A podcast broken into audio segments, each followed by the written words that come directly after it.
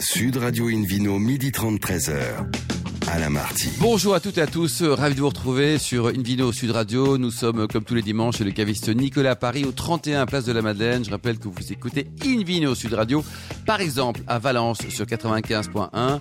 Retrouvez également l'actualité sur notre page Facebook Invino et le compte Instagram Invino Sud Radio. Aujourd'hui un menu qui prêche comme d'habitude la consommation modérée et responsable avec tout à l'heure David Quilin qui est ambassadeur de marque de la cave de Tain. Nous serons dans la vallée du Rhône et puis le Vino Quiz pour gagner un coffret Divine et Siver, œnologue expert de la marque Chef et Sommelier en jouant sur invinoradio.tv. À mes côtés, comme hier, on retrouve Hélène Pio, chef de rubrique au magazine Régal. Bonjour Hélène. Bonjour Tout à va bien depuis hier Eh ben, tout va parfaitement bien. Et puis Philippe Forbach, euh, président de Lyon, la sommellerie française. Euh, Philippe, vous avez dégusté des bonnes choses hier soir, tout va bien? Oui, c'était magnifique.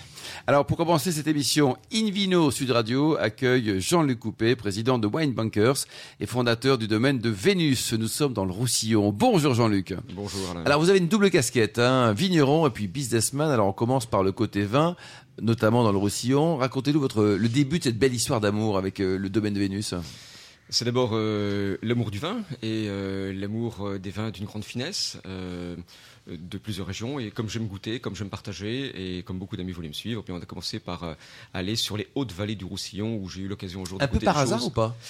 Ah non, pas totalement par hasard. Parce que que Saint-Paul-le-Felouillet, euh, ça s'invente pas quand même. Hein C'est le bout du monde, c'est le bout du monde, mais quel bout du monde? C'est-à-dire que c'est c'est vraiment l'altitude, c'est la fraîcheur, c'est venteux. Euh, on arrive à voir des, des très vieilles parcelles. Euh, la cave cop était relativement importante. Beaucoup de gens ont quitté la cave cop à ce moment-là. Et après avoir goûté des vins qui étaient vraiment de très très belle tenue, eh bien, on a décidé de nous-mêmes d'acheter quelques parcelles et de commencer. Donc on a Avec on a- combien d'hectares au tout, tout début? Au début, euh, en 3-4 achats, on a eu 6 hectares Ouais. sur des rendements moyens de 15 hectos, donc ça Eh oui. très très peu. Mais on n'avait rien d'autre, c'est-à-dire qu'il n'y a pas de cave, il n'y a pas de marque, il n'y avait rien. Donc il a fallu qu'on crée tout. C'était en quelle année, ça Hiver 2002-2003. Oh là là. Alors, le, le Roussillon, combien d'hectares aujourd'hui? 34, dont 27 productifs, Ouais. euh, toujours à Saint-Paul-de-Fenouillet pour 80% et un petit peu sur les hauteurs de Maury, puisqu'on a fini par trouver notre propre cave Amaury. à Maury, sous le château de Kiribus. C'est la cave la plus en hauteur de Maury. Les, les cépages, qu'est-ce que vous avez comme euh, cépages dans cette belle région, légèrement vantée parfois? Très vanté, 320 jours de vent par an, euh, ce qui malheureusement contracte un peu les rendements. Euh, les blancs surtout, grenache gris, grenache blanc, macabeux, un peu de carignan blanc et un peu de vermentino qu'on a planté. Et puis sur les rouges, euh, bah, le, le trio magique, euh, Syrah, grenache, carignan. Et là, euh, bah, des Syrah qui donnent de mieux en mieux. Et un, et un boulot très très long. À chaque fois qu'on achetait des parcelles, bah, elles n'étaient pas bio, comme nous sommes bio-certifiés. Et oui, bah, donc c'est faut retravailler. toute la faut- conversion, donc un coup de stress. Votre blanc, moi j'avoue que j'ai un coup de cœur pour votre blanc. Je trouve qu'il est délicieux. Euh, il, est, il est reconnu comme tel ou je suis le seul à On est l'aimer reconnu comme étant quand même l'un des grands blancs du Roussillon. Philippe Forbach, les, les vins blancs du Roussillon. On parle souvent des, des vins doux naturels, on parle régulièrement des rouges également. Mais il y a une petite pépite, si je puis dire aussi. C'est très bon les vins de la région en blanc. hein. Ouais, on redécoupe ça et c'est vrai que bah, Jean-Luc Coupé vient de le dire. le- L'encépagement est intéressant, notamment le macabeux qui donne vraiment des, des- des personnalités au vin et le grenache gris aussi, qu'on qu'on oublie derrière le blanc. Euh, alors le Vermentino est invité un peu surprise quelque Oui, part. c'est- une volonté euh, novatrice de s'orienter vers quelque chose qui est original. Mm. exactement, qui permet d'aller chercher un peu de fraîcheur parce que finalement. Bah, il, fait, il y a du vent, on contracte effectivement le rendement comme Mais il fait chaud quand même, quoi. Il fait chaud quand même. Donc, euh, et, et pour les blancs notamment, la clé c'est l'acidité. Quoi.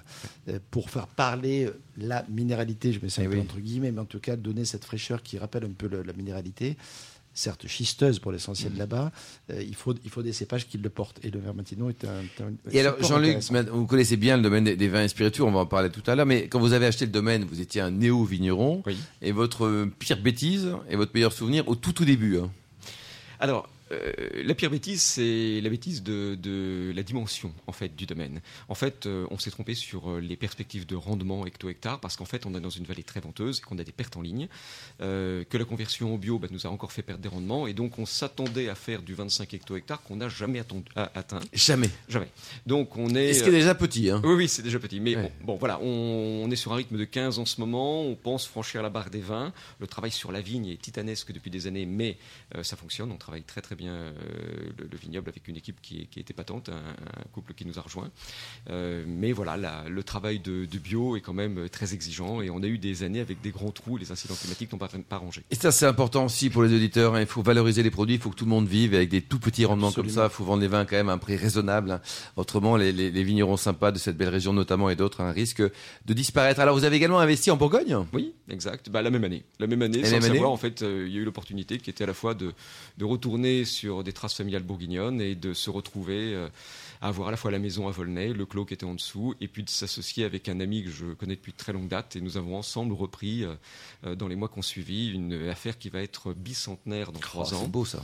et qui nous permet d'avoir des vignes. Euh, on a entre-temps trouvé des vignes. Maintenant, on peut plus en acheter, malheureusement. Les vignes sont beaucoup trop chères. Trop quoi. ouais. Et euh, par contre, euh, on a trouvé quelques fermages. Donc, c'est une petite maison qui fait 100 000 bouteilles.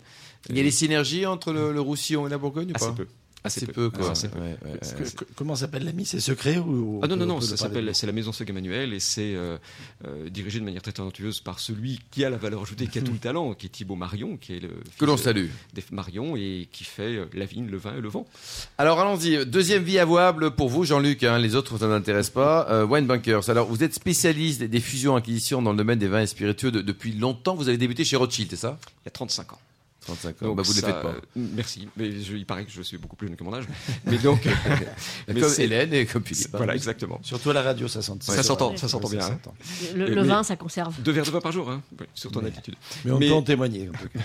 Et donc, euh, oh, oui, euh, il y a 35 ans, bah, j'ai débuté par euh, cette passion et j'ai la chance de, de vivre le jour et la nuit, heureux de mon métier euh, et, et avec des produits que j'aime et des gens que je croise et qui sont des gens merveilleux dans le vin, parce que le vin, c'est avant tout une grande convivialité. Alors Philippe, va tiens, tout le monde rêve, hein, tous les auditeurs rêvent peu ou prou de- d'acheter un vignoble, de devenir vigneron. Est-ce qu'il faut un diplôme pour devenir vigneron? Pas, pas, pas que je sache. Je, Alors, je pense que pour acheter un vignoble, non. Après, pour faire du vin, il vaut mieux se former. Oui. Et là, le diplôme, peut-être, euh, il est bienvenu, comme on dit. Oui. Hein eh, eh, eh. Oui, mais enfin, je pense quand même que le, le- le banquier ne me contredira pas. euh, il vaut mieux être un peu formé aussi pour acheter un vignoble au départ. Je crois que c'est- c'est c'est mieux que de se lancer en disant bonjour, j'ai des sous, j'achète. C'est bien de savoir un peu ce qu'on achète quand même. Et on nous nous connaissons avec Jean-Luc depuis quasiment l'origine de, de son, de sa depuis carrière dans le 35 monde du ans. vin, et notamment chez, chez Rothschild, la compagnie financière, puisque nous avions créé ensemble d'ailleurs le, le, le- le cercle œnologique de, de la, de la compagnie financière de. Rothschild qui se réunissait au bistrot du Sommelier régulièrement. Donc Très on bel a- établissement. hein. On a souvent eu l'occasion d'échanger, de rencontrer des gens qui ont mis quand même beaucoup d'argent dans la vigne, pas toujours avec beaucoup.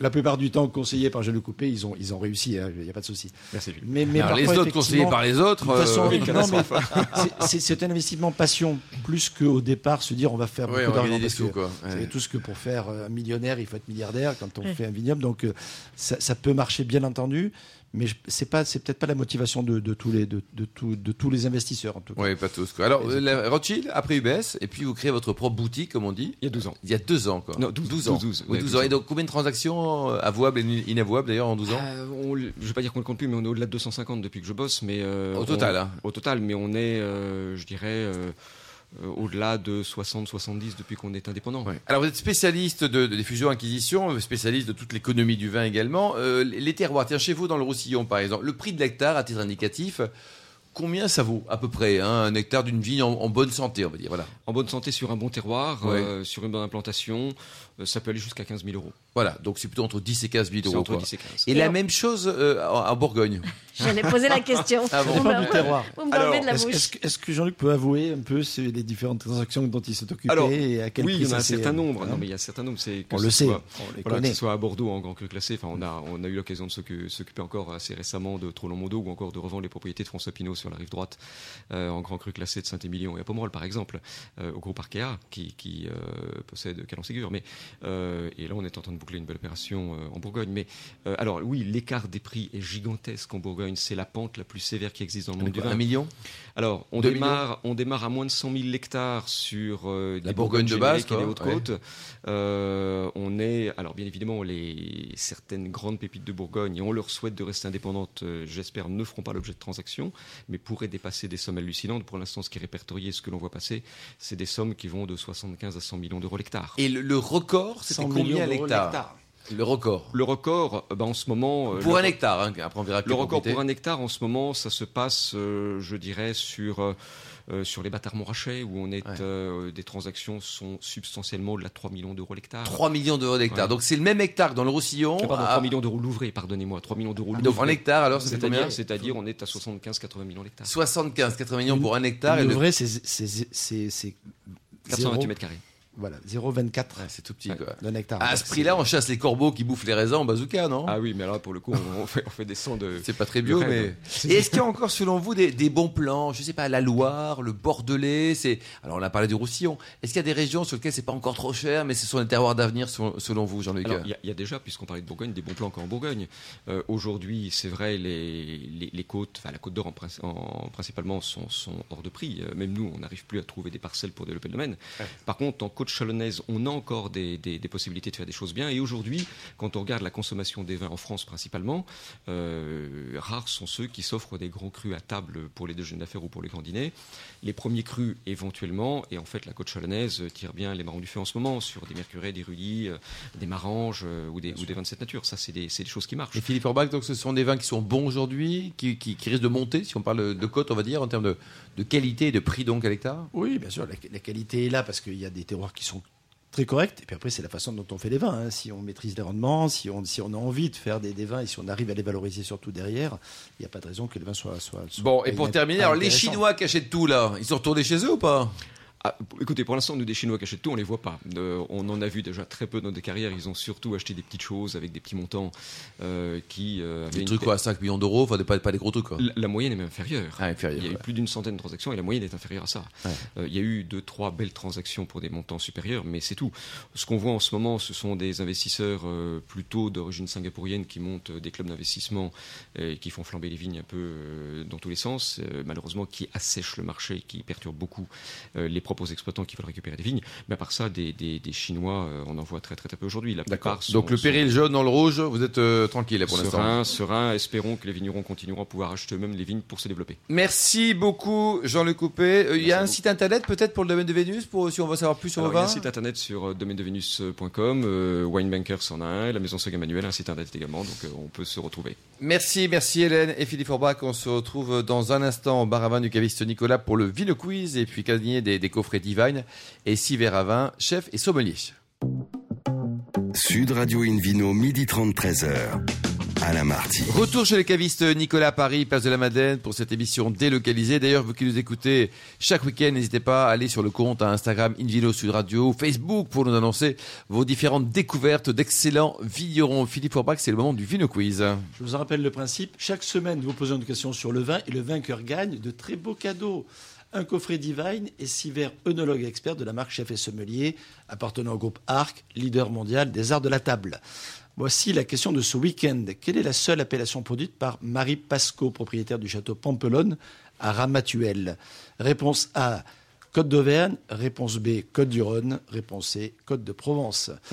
Pour répondre et gagner, on vous le souhaite, à ce coffret Divine et, le- et les six verres œnologue expert de la marque Chef et Sommelier, rendez-vous toute la semaine sur le site invinoradio.tv, rubrique Vino Quiz. Nous vous souhaitons d'être tiré au sort parmi des bonnes réponses. Merci beaucoup Philippe Forbach. Invino sur Radio accueille maintenant David Quilin, qui est ambassadeur de marque de la cave de Tain. Bonjour David. Bonjour. Vous êtes situé où également En Vallée du Rhône? Méridionale ou septentrionale Ah, septentrionale, justement, qui est compris entre Vienne et Valence, en fait. C'est une jolie région. Et elle était créée quand la cave? La cave a été créée en 1933 par un, par un fondateur et un humaniste euh, qui s'appelait Louis Gambert de Loche. D'accord. Louis Gambert de Loche, pour la petite anecdote, était très copain avec le baron Leroy, et euh, le baron Leroy ayant créé, bien sûr, Châteauneuf-du-Pape en 1936. Ils ont dû vider quelques bouteilles d'Hermitage ensemble, et création de l'appellation Hermitage en 1937, juste après. Philippe oui, Laurent Leroy, qui était propriétaire du château Forcia, grande, Absolument. grande propriété s'il en est de Châteauneuf, qui a, alors qui a peut-être pas, Da- David, euh, qui n'a Oui. peut-être pas créé Châteauneuf-du-Pape, mais créé l'appellation. Châteauneuf-du-Pape, euh, bien avant Il n'était pas pape. 1936, mais il Non. n'était pas pape. Non, non, non, non, non, il s'appelait pas Clément, ni Grégoire, c'était juste innocent. le baron Leroy, mais on peut le considérer depuis le temps comme l'un des papes de la viticulture par rapport à ce qu'il a Alors. apporté, effectivement, notamment aux appellations françaises. C'est l'heure de notre papesse Hélène. Que ça. Euh, impératrice. Euh, alors effectivement, on accueille aujourd'hui David Quillin, ambassadeur de marque euh, à la cave de thym. Alors ambassadeur de marque, ça fait quoi au quotidien un ambassadeur de marque Passe à la radio. Ouais, ouais, ça passe à la radio, ça passe à la télé, ça fait des salons à l'international. Là, je viens d'être convié à Hospice du Rhône, une dégustation à Passo Robles, euh, où je vais faire un, un show sur l'Ermitage, justement, devant 325 personnes à l'américaine. Euh, lundi, je suis à Monaco faire une dégustation sur les Ermitages. Je, lundi prochain, je serai à Bordeaux. Enfin, voilà, je représente euh, juste la cave de tâche, je ne vends rien. Voilà. Alors, voilà, vous, vous, vous- vous vendez l'image de, de la cave de thym. Euh, ça, ça vous fait pas peur, hein, parce qu'il faut quand même préciser à nos auditeurs, euh, votre modestie du-t-elle en souffrir, euh, quelques hauts faits de, de votre CV qui est un petit peu hallucinant. À 15 ans, vous étiez déjà maître d'hôtel et sommelier au Club d'Europe de la JOCR. Oui, absolument. Euh, un peu plus tard, euh, on vous retrouve euh, assistant cuisinier sur le Paris-Dakar. Vous avez même pas 20 ans. Oui. Euh, et, enfin, je, moi, je ne reconnais pas beaucoup hein, des assistants cuisiniers sur le Paris-Dakar qui ont été maîtres d'hôtel à la JOCR euh, à 15 ans. Encore plus tard, vendeur de, de grands domaines de Bourgogne chez Étienne Defay, chez Jean-Marc Brocard à Chablis, dans le le groupe Boisset. Et puis, euh, et puis dans un endroit qu'on connaît bien, euh, les boutiques de vin Nicolas euh, en Grande-Bretagne. Euh, vous avez également eu votre propre bar à vin. Vous êtes membre de l'Union des sommeliers français. Euh, c'est- l'homme qui tombe à pic, votre CV. hein. Il était comment, Giroud? Il était super sympa. Mon grand-père À était votre le, époque, hein. le relation public en fait de Gérard Bourgoin et de la GOCR Football. Ah oui, le Et Monsieur voilà. Poulet. Ouais, Monsieur Poulet, exactement. Et Ma famille faisait partie de, Des poulets. des poulets, le duc de Bourgogne, tout ça. Mais on a vécu des superbes années. Je me souviens quand on a, quand mon grand-père a fait, un- s'était battu toute la nuit pour faire introniser Fidel Castro à l'époque que j'avais servi le midi. euh, C'était Fidel Castro était à- intronisé à à quelle heure? À Chablis, À quoi. Chablis, ouais. Oh là là là là. J'ai un bon bout de temps et on avait bataillé toute la nuit pour qu'il soit intronisé. Il y avait des pour, des contre évidemment, mais c'était une retentie. enfin, Un c'est mondial. retentissement incroyable, Ce oui, que vous dites. Philippe, on voit que vous avez un grand sourire là. Non, tout s'est tout s'est- tout s'est décanté quand le, le, le, le est rentré dans. Oui. Non, mais après, ça permet de pouvoir forer un petit peu de pétrole. Alors, allons-y, Hélène. Alors, Ouais. cette cave de thym, euh, puisque, voilà, euh, oubliez Chablis maintenant, vous êtes, euh, vous êtes effectivement à la cave de thym. Oui. Euh, on, on disait tout à l'heure, hein, dans le nord de la vallée du Rhône, euh, ce sont les syrahs les plus septentrionales d'Europe. Absolument. Il y en a un petit peu en Suisse quand même, il faut le noter, qui est à l'origine du Rhône. Ça existe, il y, a, vrai il y du vin en Suisse Non, je Ah, plaisante. oui, non, oui, non, oui. non, non, que, des que- nos auditeurs suisses ne me, ne me jettent pas des cailloux, il y a des vins magnifiques. Non, absolument. Il faut rappeler que la Syrah bah, est originaire de chez nous. On avait une grande discussion avec, euh, avec une amie, euh, Jancis Robinson. Mais en effet, la Syrah est bel et bien originaire du nord du Rhône, puisque on lui connaît les parents maintenant. Hein. C'est pas nous qui le disons, c'est l'Institut de vin de Californie, l'Institut Davis de Californie. Il y a eu 50 marqueurs. D'habitude, sur 25 marqueurs euh, ADN, on arrive à, définir les parents d'un cépage. Là, pour être 100% sûr, ils en ont fait 50. Et c'est donc la Dureza, euh, un vieux cépage rouge qui est de l'Ardèche. Donc euh, là où on a bah, Saint-Joseph, Cornas, euh, Côte-Rôtier, etc. Et la vendeuse blanche. Et nous, on est pile poil entre les deux. Voilà. Donc on sait exactement que la Syrah, originellement, vient de chez nous. Et vient pas de Syrah, Syracuse et tout ça. C'est. Ah, dommage pour les belles histoires. Oui, Voilà, oui. C'est- un cépage qui, qui ça date sonnait de, bien. de quelle époque? On le date à peu près l'origine Non, on de, de le Syrah. Parce que sur, sur des vieux livres de l'histoire de France, Oui. euh, on, on va marquer Syrah, C-I-R-A-S, Ouais. notamment sur Brézem, qui est une appellation Ouais, aussi sûr, du département de la Drôme, pas sûr. très loin. Euh, et, euh, et donc l'orthographe a évolué parce qu'aujourd'hui on y a rajouté euh, Ouais. un Y, un H à la fin, etc. à la fin, Donc, etc. On se, se demande un peu cette orthographe euh, bizarre. Ouais, Mais c'est un cépage à la mode hein, qu'il était, qu'il est de plus en plus. Quoi. Ça, ça se maintient. Vous êtes le plus important producteur. Hein. Ouais, on est Ouais. le plus important producteur en appellation. Euh, en Europe, on est. Alors aujourd'hui, la cave de table, pour vous donner quelques chiffres, c'est 1055 hectares sur 200, un peu plus de 260 vignerons. Voilà, aujourd'hui. Au total, quoi. Au total, ouais. Et alors, gérer une cave coopérative, c'est pas trop le. Ça commence par un B, là, parce qu'il y a 250 personnes qui se prennent toutes pour des présidents. C'est chaud, comme non? J'ai 260 patrons, en effet. Ouais. Mais on a des bureaux, on a des, des commissions Vous avez jeunes. cloisonné 260 cloisons. Non, non, Non. non, mais c'est super sympa parce que notamment la commission jeune, là je les salue parce que bon, il y a eu un travail cette année en, aux vignes qui était, qui était incroyable. Ça pousse, ils nous ont amené des nouvelles méthodes de, de vinif, mais même les anciens nous font, nous font des repas. Il y a une belle dynamique, hein. Il y a une super dynamique. ça, c'est Voilà, génial. super Ah, ça veut dire- quand, quand- quand ils veulent se foutre sur la tête, c'est pas très difficile parce que les vignobles les plus éloignés sont à 15 km de la cave. Donc au moins c'est pratique. Si on a un truc à dire à l'autre, on y va. euh, voilà, c'est franc et massif, vous voyez. Je veux dire, c'est- l'avantage hein, d'avoir des vignobles très très près de la cave. Mais Philippe Orbach, c'est vrai que les caves coopératives, parfois, à une époque, c'est une, une image qui n'était pas forcément terrible. Quoi. Quand on voit certaines, alors vous parliez de, de Chablis tout à l'heure, la Chablisienne, il y a une vraie dynamique avec des vins de grande qualité. Les vôtres, c'est remarquable. Enfin, faut arrêter hein, d'avoir une image parfois un peu négative de, de, Absolument. de volume. Volume n'est pas forcément égal avec médiocrité, au contraire même. Absolument. Ce ce qui a initié, le- c'était tr- très belle idée, la coopération. Ce qui a initié, c'était la mutualisation des, des forces et mettre en valeur la communauté pour que ça puisse fonctionner le mieux possible. Dans les années 30, c'est 33 effectivement 33, pour, Tain, mais il y en a plein qui ont été créés à cette époque-là. C'était une révolution qualitative extrêmement importante parce qu'il y avait des moyens alors que les gens n'avaient pas les moyens individuellement. Après, il y a eu des, des hauts débats, enfin, etc. Euh, et ces dernières années, on voit poindre, et l'exemple de Chablis, l'exemple de certaines caves en Alsace, l'exemple de la cave de Saint-Cyr-en-Bourg dans, dans, dans, dans la Loire, etc. Il y, a, il y a dans chaque, ou de Limoux, euh, dont on a Bien parlé sûr. des etc. Et la cave de Tain-l'Hermitage font partie un peu des fleurons de la coopération et produisent des, des vins de grande qualité. Il ne faut pas oublier que les que les coopérateurs, c'est pas des gens qui viennent euh, fourguer le raisin qui, qui, qui font pas eux. Il y a des cahiers des charges précis. On valorise aussi la, la qualité de, de, de la récolte. Et puis, ce sont des vignerons, avant tout, qui, effectivement, travaillent, même si certains peuvent partager, ça dépend des statuts des caps coopératives. Il y a Ouais, des statuts qui on a- il faut être 100% apporteur, parce que sinon on ne peut pas rentrer à la coopération. D'autres où on peut garder une partie pour soi. Mais dans tous les cas de figure, il y a une vraie motivation pour certain nombre de caves, dont celle de Hélène, on parle un peu du vin Des vins On parle un peu du vin, bien sûr. Euh, alors, effectivement, on va dire des vins, parce qu'il y en a tellement chez vous. Alors, je sais pas, est-ce qu'on peut dire qu'on commence par la cuvée phare Gambert de Loche, ou est-ce que- ou est-ce qu'il y a d'autres euh, gammes que vous voulez aborder en premier? Il y, a, Non. il y a tellement de choses chez vous. Non, oui, on a plein de choses parce qu'en effet, c'est ça la richesse de la coopérative, comme Philippe vient de le mentionner. Puis, comme je vous ai dit, 1055 hectares pour 260 vignerons, ça fait pas beaucoup d'hectares par vigneron si vous calculez bien.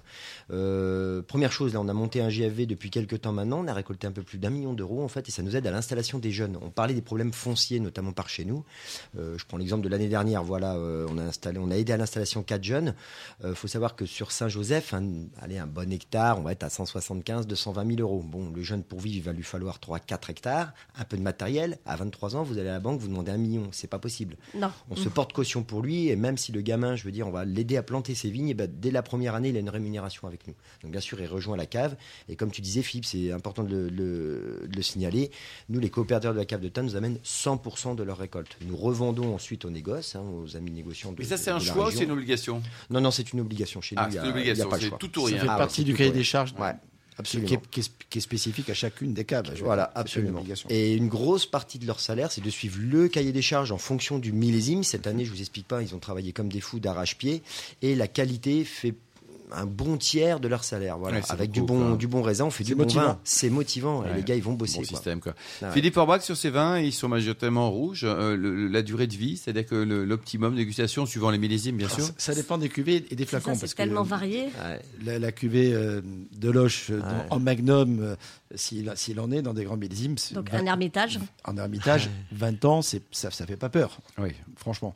La plupart du temps, euh, euh, les- pour tout ce qui est Saint-Joseph, euh, notamment au Creuse, par exemple, euh, franchement, au bout de 3, 4, 5 ans, Oui, il faut y aller, c'est- quoi. c'est très agréable. Et si, euh, si vous les oubliez, il n'y a pas péril en demeure, au bout d'une dizaine d'années, les vins sont toujours au rendez-vous, même si ça peut varier d'une nuance en fonction de la densité du millésime. Mm, Et ce qui est intéressant aussi, c'est, pardon euh, Hélène, mais c'est les, sont les blancs dans la région, Oui. qui peuvent aussi... C'est ce qu'elle allait dire. Non, Absolument, j'allais parler de Marsanne. Exactement, le fameux Marsanne. Et puis un petit clin d'œil, mais je sais que vous ne l'oublierez pas en finale, pour ne pas laisser les gens euh, trop au sec sur la paille. Bien sûr, puisqu'il y a aussi les vins de paille, absolument. Et on, on- allez, d'abord les blancs. Euh, alors, on parlait de blanc. on- mais de toute façon, on, on parlait de vieillissement. Euh, vous avez un petit peu de recul hein, à la cave de Tain, puisqu'il y a 16 000 bouteilles en cave. Les plus anciennes datent de 1933. Ah, Absolument, un petit peu plus. Alors celle-ci, on la boit avec les yeux, vous vous en doutez. Moi, le plus vieux millésime qui m'était amené de, de déguster à la cave, c'était 1950. Euh, petite remarque, quand vous achetez des vieux millésimes, qu'on soit restaurateur ou particulier, achetez-les au domaine. Ça, vos bouteilles ne font pas quatre fois le tour du monde et le vin n'est pas du tout pareil. Et moi, 1950. Et vous avez encore du super 50 souvenir. à la vente? Bien sûr. Ah oui? Combien ça coûte une bouteille de 1950 Euh, passez me voir là, je vous dirai. Et, et en quelle appellation euh, 1950 Hermitage, Hermitage. En Hermitage. En Hermitage, On a changé des 1950. bouchons, on a fait des remises, on a Sur, des rouges. Ah, sur des Sur les rouges. Et donc, ça va de quelle année à quelle année, votre, euh, votre Onotech, si je puis dire? Alors le Notech, ben, euh, comme oui, on commence en 33, on n'a pas tous les millésimes, hein, mais à partir de 1950, oui, c'est déjà accessible à la vente. Et après, on a des très belles verticales. C'est rare, ça, non, chez les, acheter directement au domaine, si je puis dire. de- Oui, au domaine, c'est très rare, surtout en, coopéra- en co- en En coopération, parce qu'il y, a- il y a rarement les gens qui ont eu à l'époque Hmm. l'intelligence quelque part de se dire il faut mettre de côté dans une enothèque, en pro- protégeons ce patrimoine, etc. En mettant X bouteilles par an. Donc c'est chouette, ces visionnaires Ouais, de c'est l'époque bien sûr, qui, c'est qui ont visionnaire. permis ça aujourd'hui. Merci beaucoup, merci à David euh, Merci à merci également à Hélène Pio, Jean-Luc Coupé, bien sûr, Philippe Forbach et aux millions d'amateurs de vin qui nous écoutent chaque week-end. Un clin d'œil à Justine qui a préparé cette émission, ainsi qu'à Sébastien pour la technique. Fin de ce numéro d'Invino Sud Radio. Rendez-vous sur sudradio.fr, invinoradio.tv, la page Facebook et le compte Instagram Invino Sud Radio. Retrouvez également aujourd'hui sur le site invinoradio.tv Laure Gasparotto, journaliste au Monde et, et auteur. Elle nous du vin de demain. On se retrouve samedi prochain, 13h précise, pour un nouveau numéro de Invino Sud Radio chez Nicolas. Ça sera la cave qui a été fondée, vous le savez, en 1822. D'ici là, excellent déjeuner. Restez fidèles à Sud Radio. Encouragez tous les vignerons français et surtout respectez la plus grande démodération.